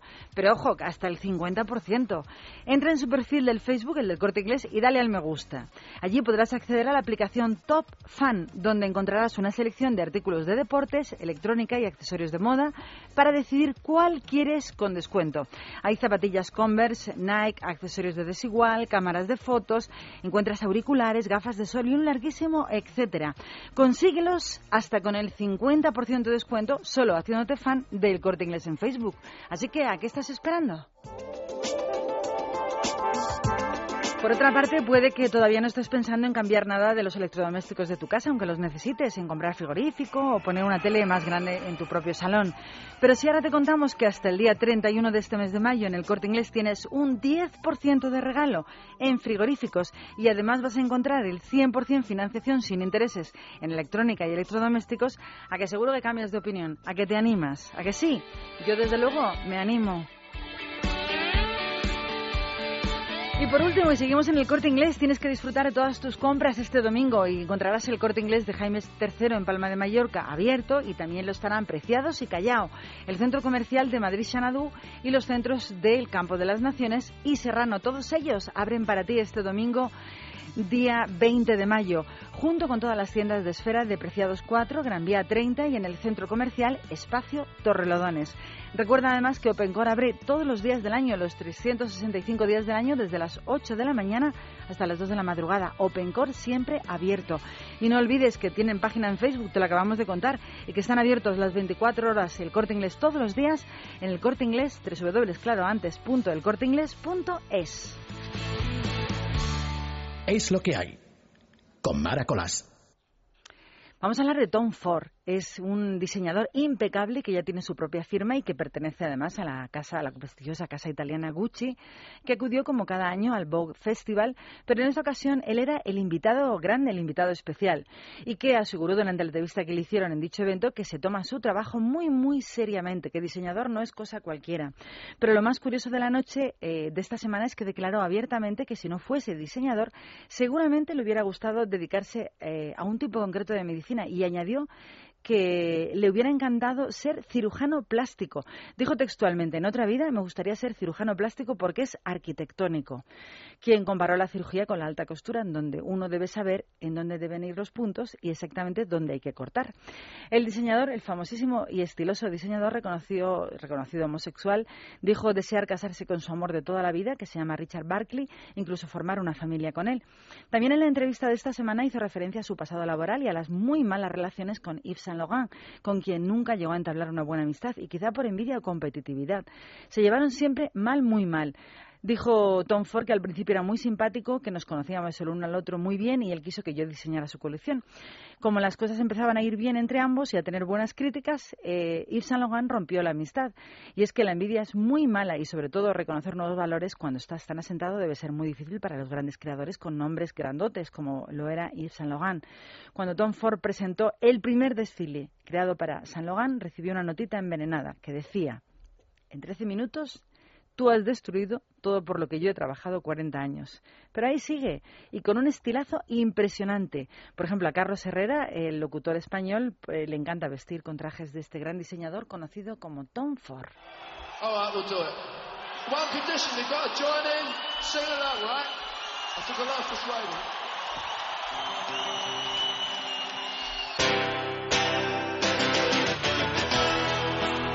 Estamos escuchando otro nombre de mujer, eh, un legendario grupo llamado Kings. Estamos con nuestra primera Lola. Disfrútala.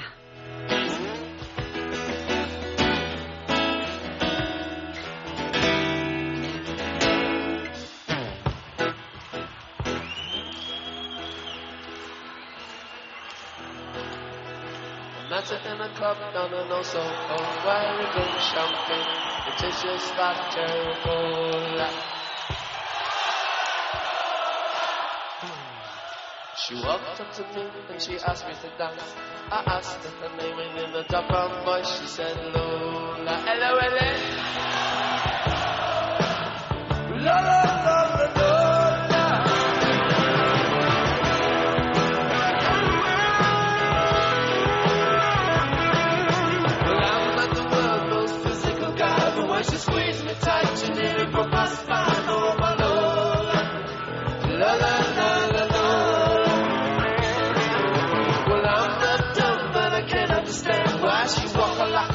A woman but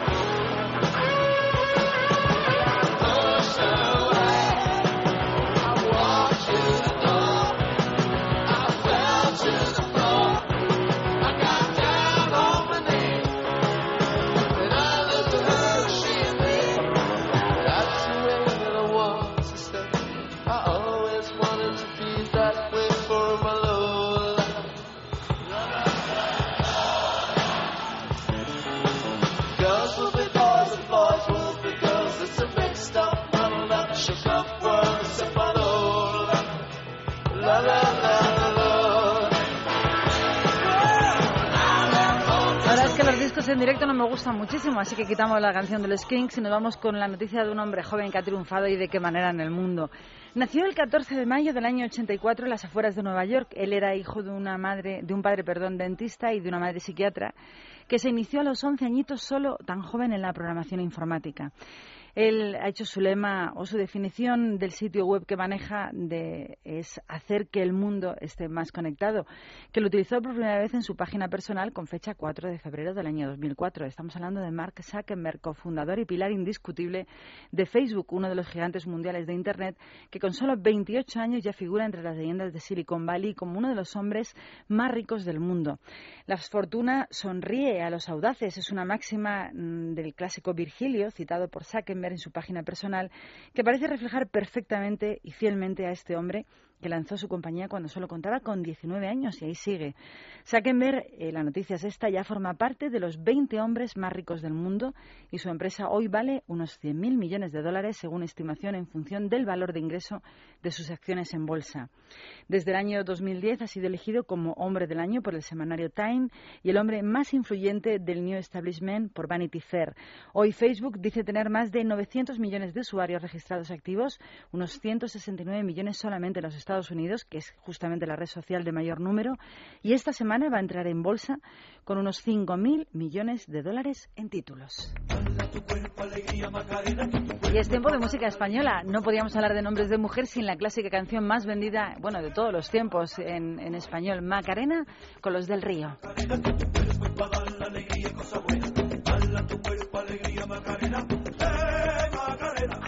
Macarena tiene un novio que se llama, se llama de apellido Vitorino. En la jura de bandera del muchacho se la dio con dos amigos. Macarena tiene un novio que se llama, que se llama de apellido Vitorino. Y en la jura de bandera del muchacho se la dio con dos amigos. Dale tu cuerpo alegría Macarena, que tu cuerpo es para dar la alegría y cosas buenas. Dale tu cuerpo alegría Macarena, eh Macarena. Dale tu cuerpo alegría Macarena, que tu cuerpo cosas buenas. Dale tu cuerpo alegría Macarena, eh Macarena. Macarena, Macarena, Macarena, que te gustan los veranos de Marbella. Macarena, Macarena, Macarena, que te gusta la movida guerrillera.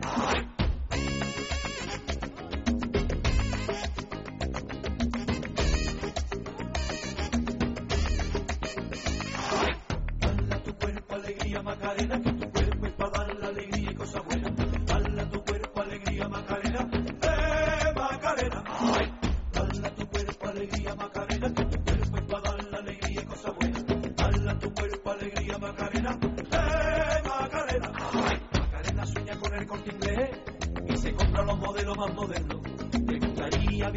Nueva York y ligar un novio nuevo.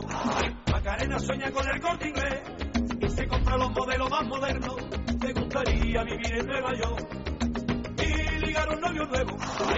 Dale a tu cuerpo alegría, Macarena,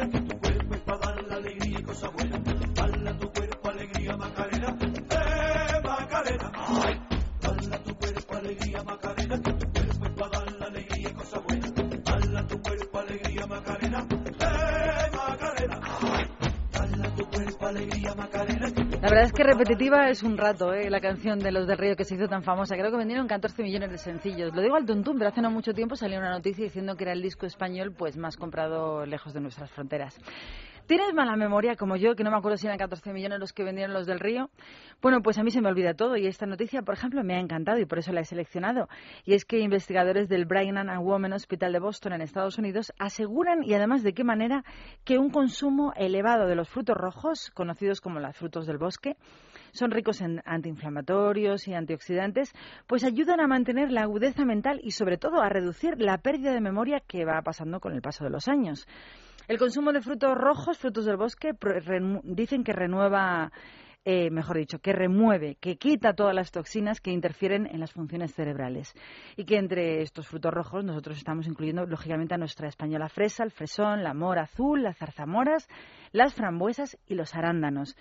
El estudio ha sido publicado en una prestigiosa revista médica y se realizó con más de 121.000 mujeres de entre 30 y 55 años de edad y según los resultados pueden retrasar, dicen, hasta dos años y medio el deterioro cognitivo propio del envejecimiento. Hablamos de los frutos del bosque. Pensarás como yo, ¿y eso cómo se sabe? Pues es muy fácil, ya que estos investigadores americanos tienen mucho dinero y mucha paciencia para esperar resultados. Todas esas cientos de miles de mujeres participaron formando parte de un estudio eh, con enfermeras iniciado en los Estados Unidos allá en el año 1976, en el que se sometieron a varios cuestionarios para responder a preguntas sobre salud y su estilo de vida. A partir del año 80 respondieron a dichos cuestionarios cada cuatro años, a fin de registrar la frecuencia de su consumo de alimentos. Y entre los años, las mismas mujeres, entre 1995 y 2001, las participantes de más de 70 años fueron sometidas a pruebas de memoria cada dos años. Los resultados mostraron que las mujeres que comían niveles altos de fresas y arándanos azules dos o más veces cada semana tuvieron una pérdida de memoria mucho más lenta que las demás, un retraso que han basado o que han tasado en dos años y medio de media en comparación con quienes no comían esos frutos del bosque. Este efecto podría deberse al papel que juegan los flavonoides, que se encuentran de forma natural en todos los vegetales y tienen poderosísimas propiedades antioxidantes y antiinflamatorias. Así que, chicas, a comer fresas, fresones, moras o arándanos, que estamos de temporada, salen mejor de precio y sobre todo nos mantienen alerta y nuestra cabecita bien joven. Nombres de mujer, Polanca, Diana, un clásico entre los clásicos.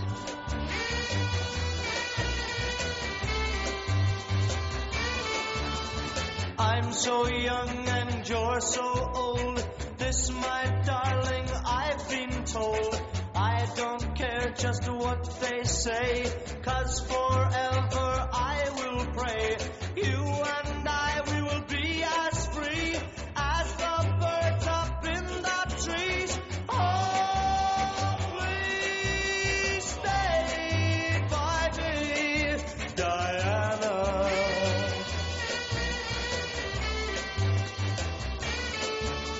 Thrills I get when you hold me close. The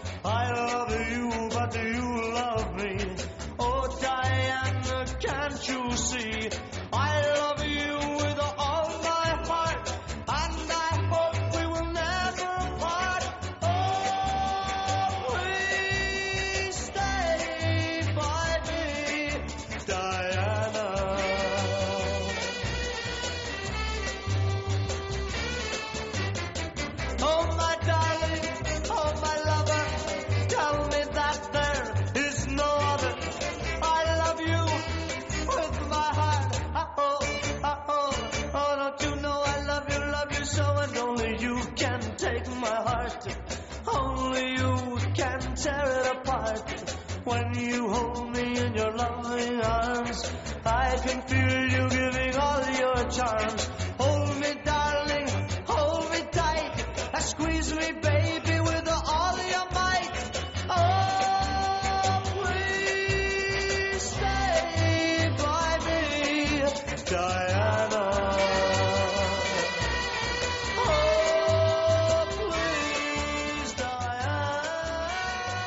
Ya sabes que si quieres una canción para ti, para tu historia de amor, tu historia musical, tienes que escribirnos un correíto y contarnos, me gusta esta canción y me gusta por esto, por lo otro, porque me recuerda a mi madre, porque me recuerda a mi abuela cuando era pequeñita, porque resulta que sí conocí, conocí a la mujer de mi vida o al hombre de mi vida, lo que quieras. Me pides la canción y me lo cuentas. Mara arroba es radio.fm. Hoy no tengo internet, tenía una canción preparada, pero no me acordaba de cómo se llamaba el amigo y como no soy capaz de organizar mi ordenador porque el tema de la técnica no es lo mío, pues lo siento, amigo, pero la canción de Depeche Mode eh, la tenía prevista, pero como no me acuerdo ni puedo entrar, mm, porque no me acuerdo quién eres, pues la semana que viene. Hay otros que sí lo tengo puesto y dentro de un ratito sonarán. Pero como no solamente de música vive el hombre, sino de otras cuestiones que nos amargan mucho la existencia, pues tenemos un amigo aquí con nosotros que se llama Miguel Ángel Rodríguez y pertenece a una firma llamada Bacelar Abogados. Buenas noches, buenas tardes, depende a la hora que nos esté sintonizando. Y bueno, y bienvenido a nuestro tiempo de radio, Miguel Ángel. Muy buenas noches, Mara. Miguel Ángel es un abogado amigo que yo de vez en cuando le hago preguntas siniestras, que por ejemplo, oye, esto es legal, esto no es legal, y él nos lo explica de una manera que entendamos, no como los abogados, que nunca os entendemos lo que decís. Entonces le he preguntado yo, oye, hay noticias de pronto que dicen que es un poco vergonzoso que los periodistas eh, pues pongan cámaras ocultas para sacar información cuando se sabe que no se está grabando. Y hay algunos jueces que lo admiten y otros jueces que no lo admiten. Y la pregunta que yo le hacía a Miguel Ángel es, oye, cuando te ponen una cámara oculta para conseguir una prueba que no puedes conseguir de ninguna manera, ¿estas cámaras ocultas son delictivas o están permitidas en la, en la legislación vigente? Bueno, eh, lo, lo primero que tenemos que decir, vergonzoso no, en eso no me voy a meter, eso ya forma parte de la ética y la moralidad de cada uno. ¿Ves? Pero, Pero ya lo estás, ya lo estás, ya lo estás etiquetando, ética y moralidad. Exactamente, Si yo hablo de cuestiones jurídicas. Según nuestro Tribunal Constitucional, que fue el que ha levantado la polvareda con, con este asunto en una sentencia reciente de febrero de este año, eh, con, con respecto a la investigación periodística, y recalco lo de investigación periodística. ¿Qué es lo que me interesa a mí? Exactamente. El uso de, de las cámaras, ocultas- de las cámaras ocultas en investigación periodística se supone que es ilegal. Ilegal. Directamente ilegal. Razones, pues eh, es la, la eterna la eterna duda de, de dónde acaban los derechos fundamentales de uno y dónde empiezan los del otro. Los periodistas esgrimen muy legítimamente eh, el derecho a la información, sobre todo de casos que son de mucho interés en la opinión pública, cuando estamos hablando, por ejemplo, como es en el caso de la sentencia, de eh, falsos facultativos que, o gente que está produciendo estafas a la sociedad, que se pueden desenmascarar gracias a la labor de la investigación policial mediante el uso de este tipo de, de este tipo de ardices pero mm, también está el derecho a- al honor, el derecho a la intimidad, sobre todo el derecho a la intimidad y el derecho a la propia imagen. Y lo que ha dicho el Tribunal Constitucional es que no, es que por ahí no se puede, que el, que el periodismo de investigación es mucho más que poner una cámara, de hecho, concretamente en esta famosa sentencia llega a sugerir a los, eh, a los periodistas que si querían hacer eh, periodismo de investigación, en vez de poner una cámara e investigar a la supuesta facultativa, que no lo era y que estaba cometiendo un fraude, podían haber eh, entrevistado a, a sus pacientes y a sus eh, posibles víctimas. Sí, hombre. Sin embargo, lo que decidieron Así de es, fácil. Claro, decidieron... O sea, tú, por ejemplo, cuando persigues corrupción política, anda que el político de turno va a venir y te va a decir que sí, que sí. O sea, te lo va a contar. eh, O, o el que le paga al, al político corrupto, te lo va a contar. ahí, pero ahí acabas, pero ahí Mara acabas de tocar un poco eh, en el botón clave de toda esta historia. Y es que según nuestro Tribunal Constitucional, nuestro ordenamiento jurídico tiene que dar posibilidad a la gente de decir lo que quiera decir cuando quiera decir. Es decir, Sí, si yo sé que estoy en confianza contigo y que no me estás eh, grabando, te voy a decir cosas que si me dices que me vas a grabar, no te las voy a decir. Claro, pero si tú- si tú, por ejemplo, en confianza puedes contar que has matado a alguien y no te lo pueden grabar, pues a ver cómo lo demuestras después. Yo no estoy de acuerdo con eso, fíjate. Tiene, tiene matices. Yo no estoy muy de acuerdo con la extensión que ha dado, uy, madre mía, decir, yo que no estoy de acuerdo con el Tribunal Constitucional, espero que no se me enfade ninguno. Si me está Pero escuchando es verdad que deberían de, con de- todos mis respetos. Claro, pero es verdad que deberían matizar cada uno de los matices. Eh, hay cosas, hombre, lo- los periodistas, eh, muchas asociaciones de periodistas han dicho que, que si no es por su, su, su labor en este en este tipo de en este tipo de ámbitos, que- nos hubieran descubierto que se me muchos acaba de fraudes y muchos delitos. Y me- tienen razón, por ejemplo, justo. corrupción De- déjame que política. diga una cosa Miguel Ángel se nos acaba de ocurrir a ambos una cosa muy interesante si el delito es punible a partir de una cantidad de, de años importante debería estar permitido es decir si, si lo que se descubre es un delito grave pues yo creo que sí se podría permitir. Si es una tontuna en realidad para dar audiencia a una televisión, pues a lo mejor no debería permitirse. Hombre, mm, lo que nos dice la ley es que si un periodista, igual que cualquier eh, cualquier persona, cualquier profesión, descubre que se puede estar cometiendo un delito, lo que hay que hacer es ponerlo en conocimiento de las fuerzas y cuerpos de seguridad del Estado. Sí, claro. Y ellos sí que podrán agravar lo que consideren oportunos y pertinentes, ya evidentemente bajo la tutela, bajo la tutela judicial. tú, tú vas a un juzgado a hacer una denuncia al viento, al aire, si no tienes pruebas, no puedes demostrar nada, si no hay una suposición, pues tampoco te van a aceptar mucho las Eh, tu, denuncias. tu- tu planteamiento es completamente de acuerdo al sentido común, aunque en realidad, según las reglas del juego, es que si tú pones una denuncia, las pruebas, al menos las indiciarias, deberían de buscarlas ellos. Y si no las encuentran, deberían de archivar. Pero, hombre, ningún periodista, ningún ciudadano, si eh, tampoco tiene que convertirse en, en policía, ¿no? Eh, un periodista es, es un periodista, ni más ni menos. que un Pero fíjate, no podemos faltaría, denostar faltaría en este país que en periodistas del mundo entero, con sus labores de investigación, han conseguido que caigan incluso gobiernos corruptos. Pues es muy Hombre. importante el periodismo de investigación, que en este país cada vez se hace menos. Yo no estoy de acuerdo. Sí que, sí que habría que matizar en qué casos eh, estaría permitido el uso o cuando no es delictivo, por ejemplo, eh, las cámaras ocultas. Pero es verdad que hoy por hoy no están permitidas, son Hoy por hoy son absolutamente ilegales. Y hay que decirlo así, sin ningún tipo de matices. Hasta ahora había matices. Por ejemplo, eh, cuando nosotros vemos un reportaje de investigación recientemente, eh, vemos que mm, quienes los han realizado procuraban distorsionar las caras, distorsionar la voz. De manera que tú no podías identificar a esa persona. Eso se hacía para proteger precisamente su derecho a la intimidad. El problema es que luego lo acababas identificando en el coloquio posterior que veías en el susodicho programa de televisión. Porque luego acababan diciendo que era un facultativo, o era alguien que tiene un consultorio en la calle tal, o que había sido condenado el año tal. Eso también lo recoge la propia sentencia del Tribunal Constitucional, que al final hay otras maneras de identificar a una persona con independencia de que tú le distorsiones la voz o le distorsiones la cara. Y eso eh, no es admisible dentro de nuestro ordenamiento jurídico. O sea, que no a las cámaras ocultas. Las cámaras ocultas en el periodismo de investigación hasta que el Tribunal Constitucional diga lo contrario, que no sería de extrañar que lo hiciera dentro de unos años, desde el 27 de febrero del 2012 son ilegales en nuestro país. Pues a mí me pueden poner una cámara oculta que yo, como no hago nada ilegal, tampoco me importaría mucho que lo hicieran. Y eso también sería la salvedad que protegería a los que se meten tanto con los periodistas de investigación. Cuando no tienes nada malo que declarar, tampoco te importa que te graben.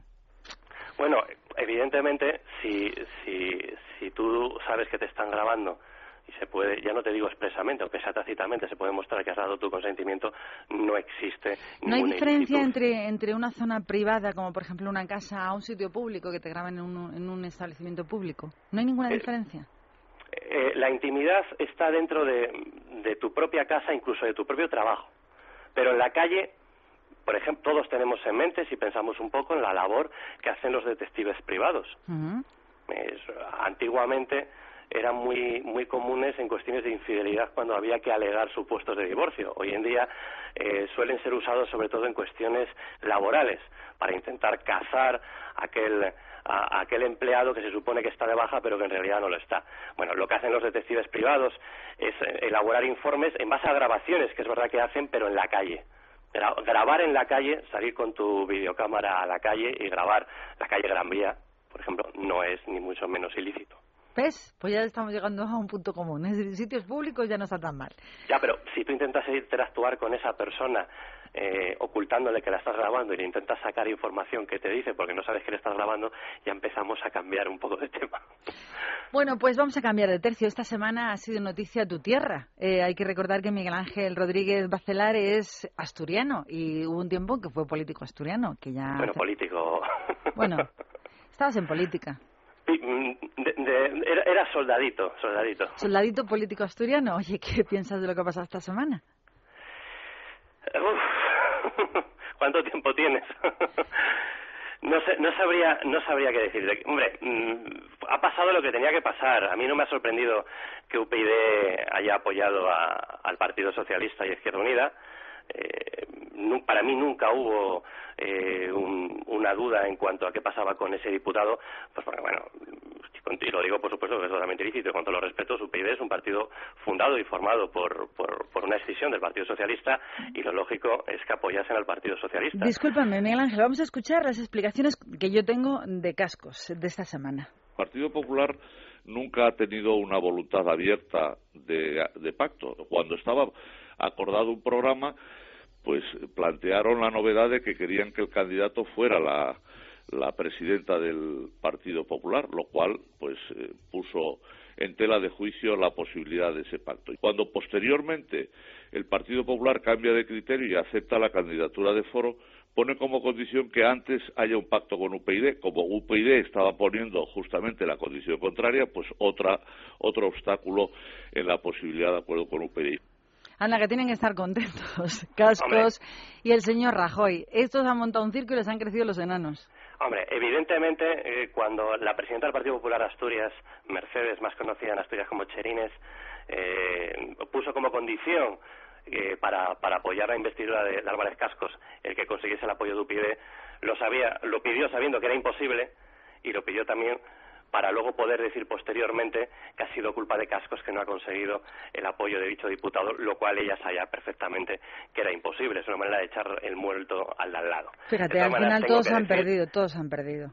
Ah, Han perdido todos porque además ten- tengo que decir que, que, que yo creo, bajo mi humilde, mi humilde opinión, Álvarez Cascos no, no ha estado a la altura de las circunstancias.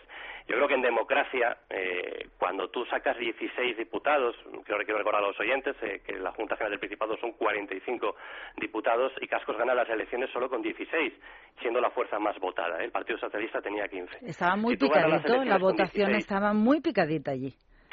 si tú ganas las elecciones con 16, eh, No es que normal que tú no puedas sacar adelante unos presupuestos. Vamos a escuchar qué dice Rosa Díez, que no dice nada. Pues en este momento no tengo nada que añadir o que decir respecto de eso.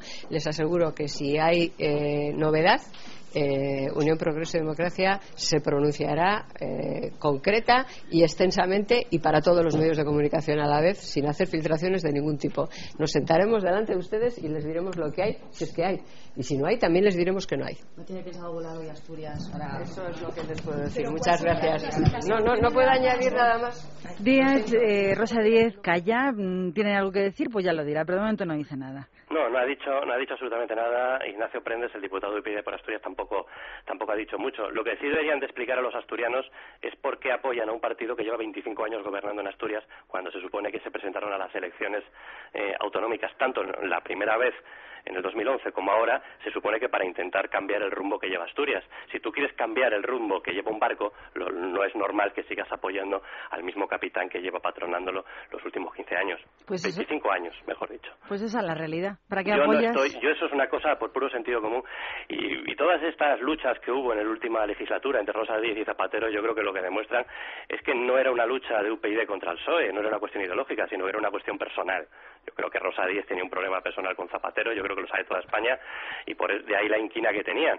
Ahora, eh, cuando estando el señor Zapatero, pues se la ve más cómoda en, en el espacio natural del que ella ha, crecido, ha nacido y se ha desarrollado, lo cual, insisto, que a mí me parece muy bien. Lo que pasa que, bueno, UPyD poco más allá del concepto que tiene como España, de, eh, cual estoy completamente de acuerdo, ¿eh? el concepto que tiene de retirar, descentralizar eh, cuestiones de autonomía, de eh, concentrar municipios, yo en todo eso estoy totalmente de acuerdo.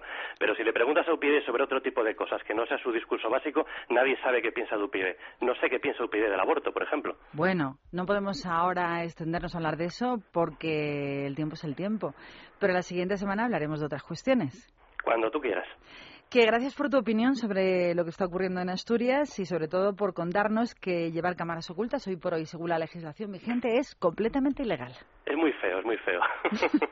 Pues gracias Miguel Ángel y hasta la semana que viene. Venga, muchas gracias. Vamos con la música de nombre de mujer de esta semana con un grupo español llamado Los Brincos. Lola.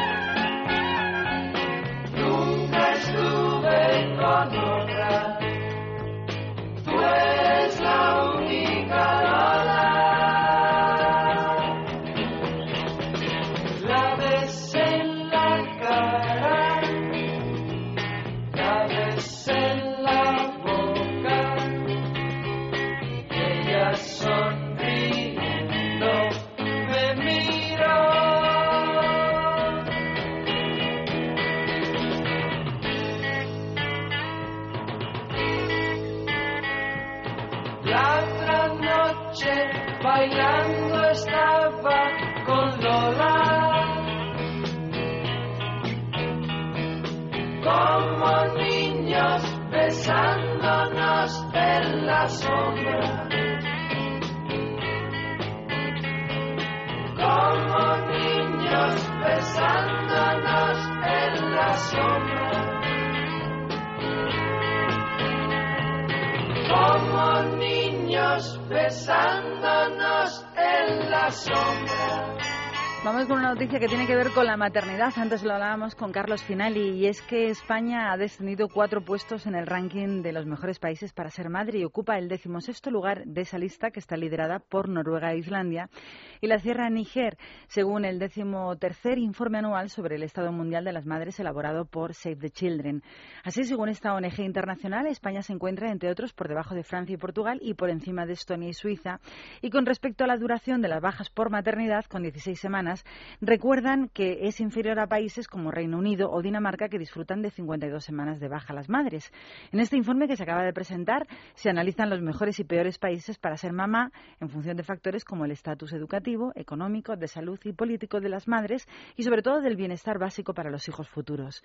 Ocho de los países que encabezan este ranking se encuentran en Europa, en tanto que ocho de los diez peores estados para ser madre están en África, en la zona subsahariana.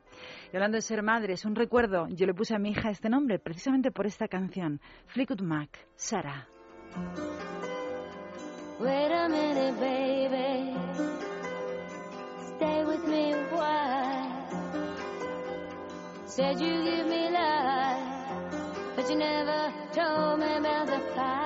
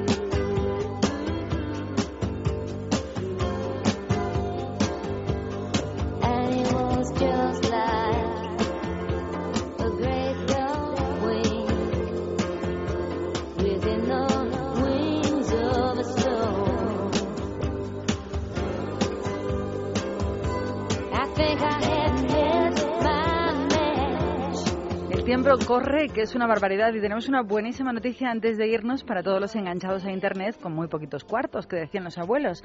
Y esa es la nueva apuesta que hace IKEA, su gama Apleva de muebles con televisores de alta definición, que van a poner a la venta en algunos países de nuestro continente, de Europa, el próximo mes, desde solo 750 euritos. Estos televisores nuevos llevan instalado un navegador de Internet que se llama Opera y ofrecerán cerca de 20 aplicaciones de contenidos online dependiendo de cada país, claro.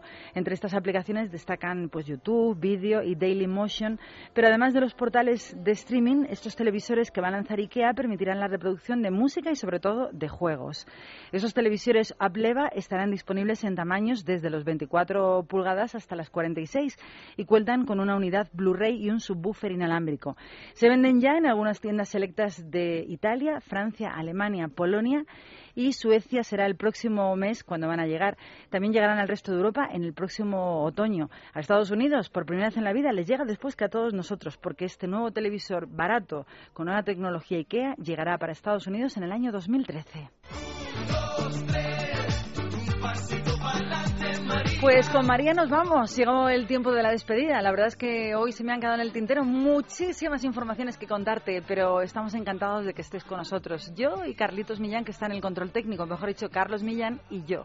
Así que te esperamos la próxima semana con, eso sí, pidiéndote que si quieres algún temita nos lo pidas. Mara arroba es. Y recuerda que tenemos página en Facebook. El nombre es lo que hay, no queda otra.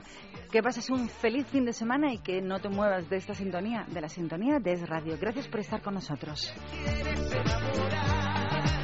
Así es María, tan caliente y fría, que si te la bebes